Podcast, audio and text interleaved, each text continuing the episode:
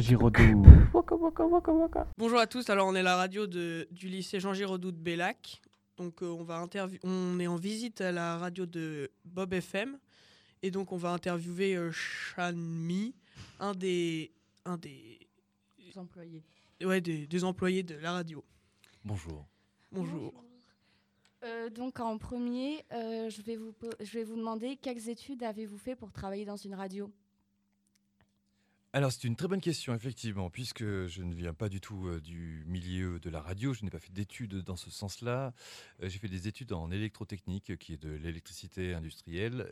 Par contre, le milieu de la radio m'est venu assez facilement, puisque je suis un passionné de musique. Et étant un passionné de musique, j'ai monté des structures associatives pour organiser des concerts. J'ai fait de la radio par la suite en bénévole, et puis maintenant me voilà salarié de Bob FM. Et depuis combien de temps vous êtes salarié?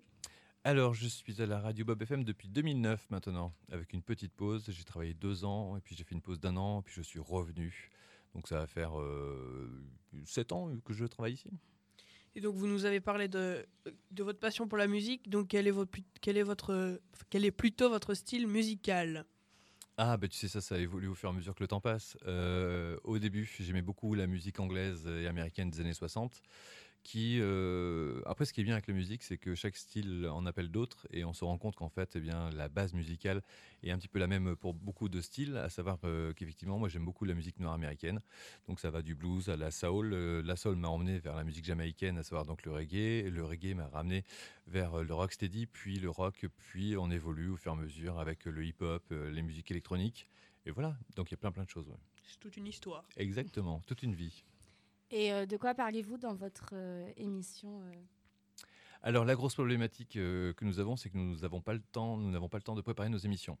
Donc les thématiques que l'on aborde dans, nos différentes émissions au quotidien sont de la- de l'actualité, mais souvent de l'actualité avec du second degré ou des choses non essentielles à la vie, à savoir, je ne sais pas. Ça peut être plein plein de choses, ça peut être des faits divers euh, où la fin est dramatique, mais où on en rigole puisque les faits divers peuvent être aussi très rigolos.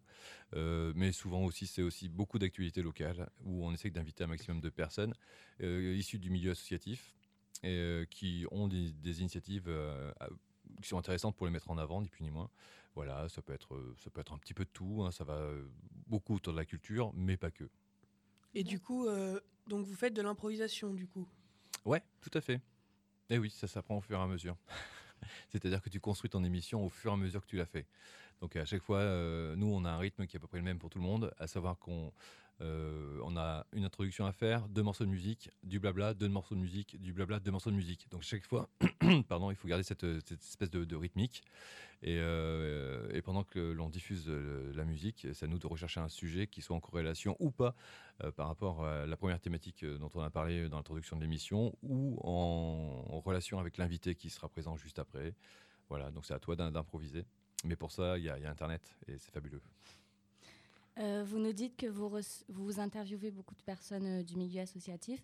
Et comment vous réussissez à maintenir le rythme d'une interview quand la personne n'est pas très réceptive ou... Alors c'est là où il faut être euh, malin, où tu peux t'appuyer justement sur, on va dire que par exemple j'invite une personne qui fait du théâtre en amateur et dont sa troupe sera donc pour la première le vendredi soir, qui n'est pas très loquace, euh, qui a du mal à me parler de la troupe, de la création de la troupe.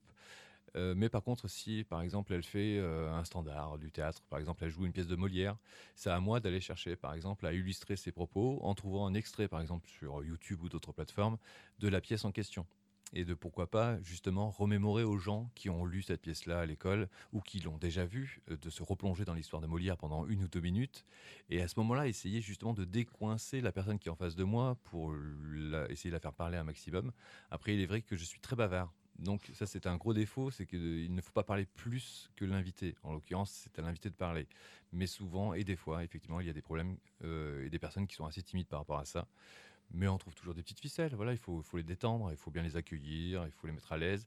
Et je déteste le mot interview. Et à chaque fois, je leur propose juste une discussion, en fait, comme ce qu'on est en train de faire. C'est-à-dire, donc, on discute, ni plus ni moins. Donc, on oublie un petit peu la pression, on oublie l'interview. On est comme euh, à la maison autour d'un café, voilà, tout simplement.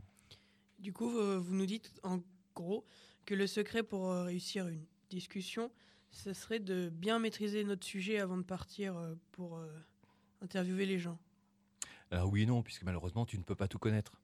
C'est-à-dire que si on parle de Molière euh, maintenant, et si dans une heure, tu dois parler, par exemple, euh, de la recherche euh, contre le cancer avec un chercheur justement qui s'intéresse à une, à une cellule, puisqu'il a découvert que le noyau fait, était infecté par un virus, voilà, tu peux pas maîtriser non plus le milieu médical. Par contre, oui, il faut être très curieux.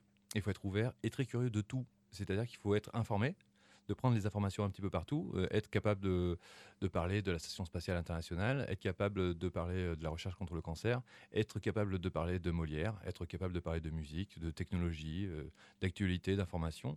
Mais à chaque fois, bien entendu, tu as des sujets, j'imagine, que tu préfères, tu as des choses qui t'intéressent, d'autres pas. Bah, c'est à toi aussi d'aller dans des choses un peu plus spécifiques, pointues, et puis de balayer le spectre qui est assez large d'informations autour de toi, mais de t'intéresser et de retenir ces informations. Euh, du coup, vous êtes un peu multifonction en quelque sorte. Oui, tu es obligé. C'est le, cas des, des, structures associatives. Tu es obligé de, faire plusieurs choses en même temps et d'avoir plusieurs capacités. Et d'où on demande à chaque fois en plus aux personnes qui travaillent avec nous euh, d'être. Euh, qu'est-ce que tu peux nous amener en plus que de parler derrière un micro? Donc chacun a des capacités différentes. Euh, des gens qui ont des capacités qui sont comptables, par exemple, qui ont travaillé dans des banques. Euh, moi, c'était l'électricité, donc j'ai fait le réseau informatique. Voilà, donc euh, puis chacun essaye d'avoir donc un savoir-faire. nous, on essaye de lui amener le savoir de la radio. Et puis en plus, s'il est curieux et apte à parler de plein de sujets différents, c'est encore mieux. Et du coup, combien de personnes sont employées euh, à la radio ou travaillent ou sont bénévoles? Alors c'est très fluctuant, mais là, on va dire qu'on est sur une moyenne à peu près de salariés où on est cinq. Il y a deux animateurs radio. Il y a une personne qui est en charge euh, de tout ce qui est Internet, puisque ça prend de plus en plus de place avec la gestion des réseaux sociaux, des sites Internet. Et à côté, nous avons donc une personne et demie pour la partie administrative avec le directeur et notre comptable. Donc on est au total 5, mais avec des demi-postes pour euh, deux d'entre eux. Du coup, pendant vos, propres émissions, est-ce que vous avez toujours un invité ou est-ce que des fois vous êtes tout seul? Euh, je suis assez régulièrement tout seul. Pourquoi? Parce que nous sommes en Limousin, nous sommes à Limoges, qui n'est pas une grande ville. Et malheureusement, l'actualité culturelle est certes euh, agréable, diverse et variée, mais malheureusement, ce sont un petit peu toujours les mêmes acteurs qui reviennent et qui nous proposent donc euh, des choses. Ce qui fait que lorsqu'on les interviewe et lorsqu'on les invite une fois, deux fois, trois fois dans l'année, ça suffit. Donc on a du mal un petit peu à se renouveler. D'où on s'ouvre euh, de la nouvelle région, on va un petit peu plus loin. Mais là, on passe dans d'autres formes d'interviews, c'est-à-dire qu'on fait des interviews maintenant soit par Skype, soit par téléphone. Et comment vous arrivez à trouver euh, vos idées pour euh, les personnes que vous allez interviewer ou les reportages ou les documentaires? Ben, La créativité. Je je sais pas, tu, tu réfléchis. Il y a des moments où tu te poses, où tu lis un livre et euh, ce que tu es en train de lire, ça te, va te provoquer quelque chose. Le fait de discuter, voilà, il faut être, faut être stimulé par les autres et par ce que tu fais. Et puis voilà, c'est tout. Être ouvert. Et tout à l'heure, vous nous avez dit que pendant votre émission, vous enchaîniez à peu près deux musiques et, et un peu de blabla. Et j'ai vu tout à l'heure sur le planning que votre émission était euh, axée sur l'histoire et la politique. Donc comment vous arrivez à, à enchaîner les deux? euh, C'est de l'humour et du second degré. À savoir qu'il n'y a pas d'histoire, il n'y a pas de politique. Ou alors il y en a tout le temps et dans quel que soit le sujet que j'aborde. Non, non, c'est... Euh, non, c'est oui, il y a beaucoup de second degré, il y a beaucoup de, nonchalance aussi. Mais c'est parce que c'est personnel et chacun des personnes que tu retrouves derrière ce micro-là va avoir une histoire à raconter et la raconte de façon tout à fait différente. Donc euh, il y a marqué film X aussi, euh, il y a marqué invité euh, conspirationniste. Donc ce sont des mots en fait que j'entends qui, qui ont une sonorité, une musique qui moi m'intéresse. Et en l'occurrence, le mot conspirationniste est un mot qui était tombé dans l'oubli, mais visiblement avec cette nouvelle génération que vous représentez et Internet, ce mot revient très à la mode malheureusement. Vous pouvez nous rappeler la définition D'une personne conspirationniste, c'est croire en des théories qui sont absurdes, pour le résumer très vite fait.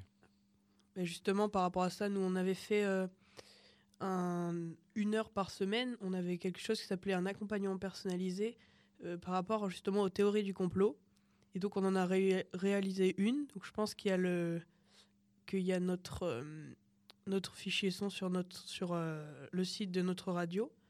Et donc, bah, justement, on avait créé une sorte de, théorie du complot, mais enfin, un peu ridicule, avec des arguments ridicules.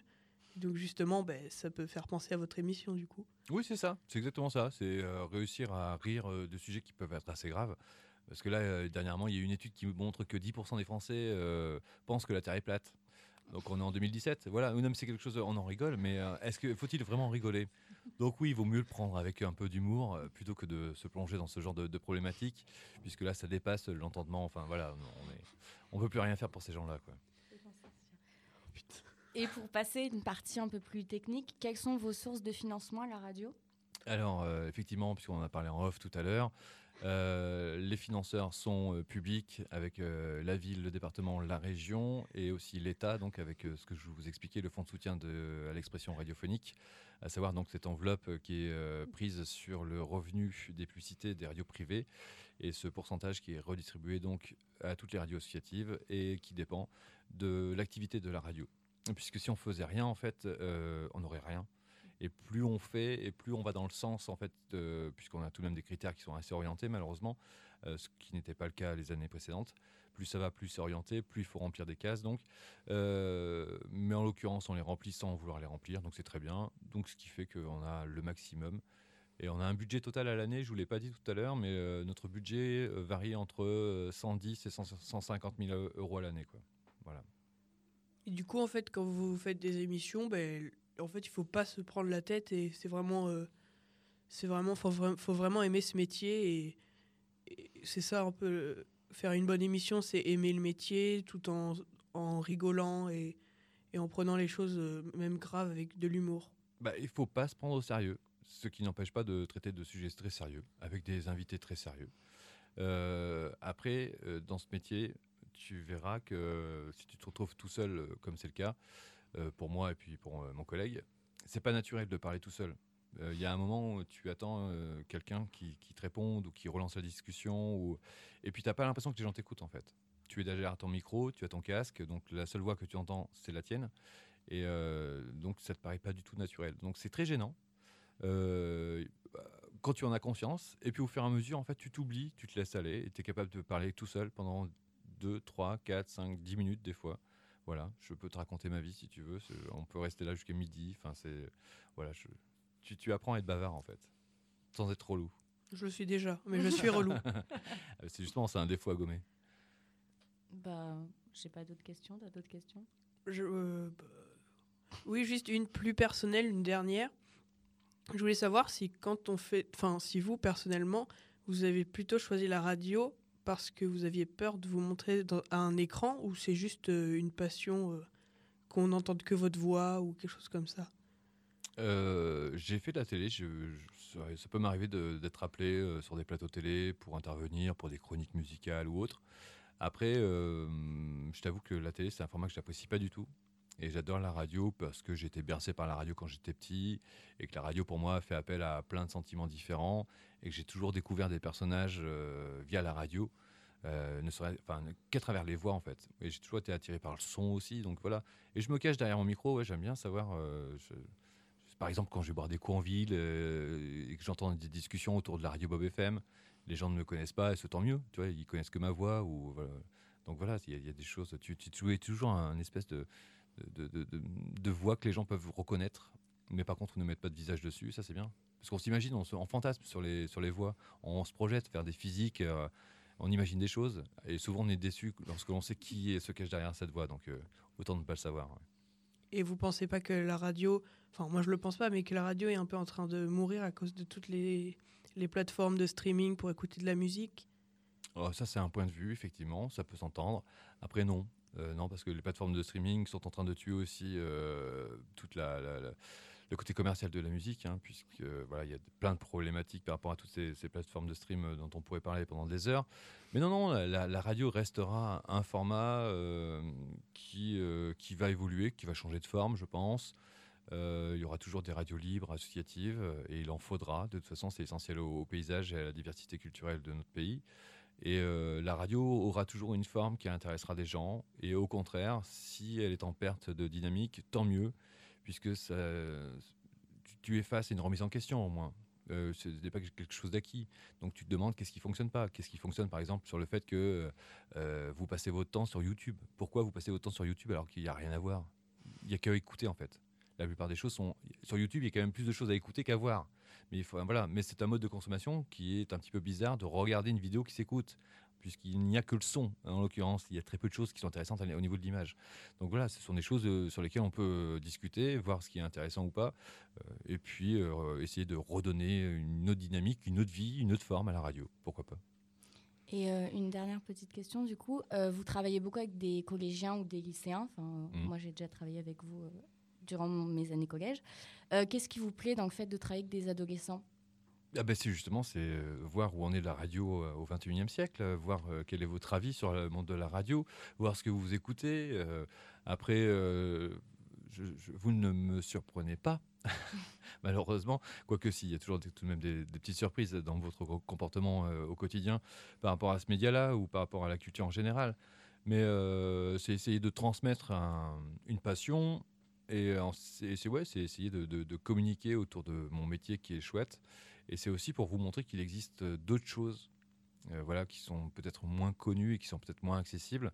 Alors qu'en l'occurrence, euh, le milieu associatif, le milieu culturel, enfin toutes ces choses-là existent et il faut juste que les gens le sachent pour qu'ils soient intéressés et qu'ils se posent la question est-ce que j'ai envie de faire ça plus tard? Voilà, c'est tout.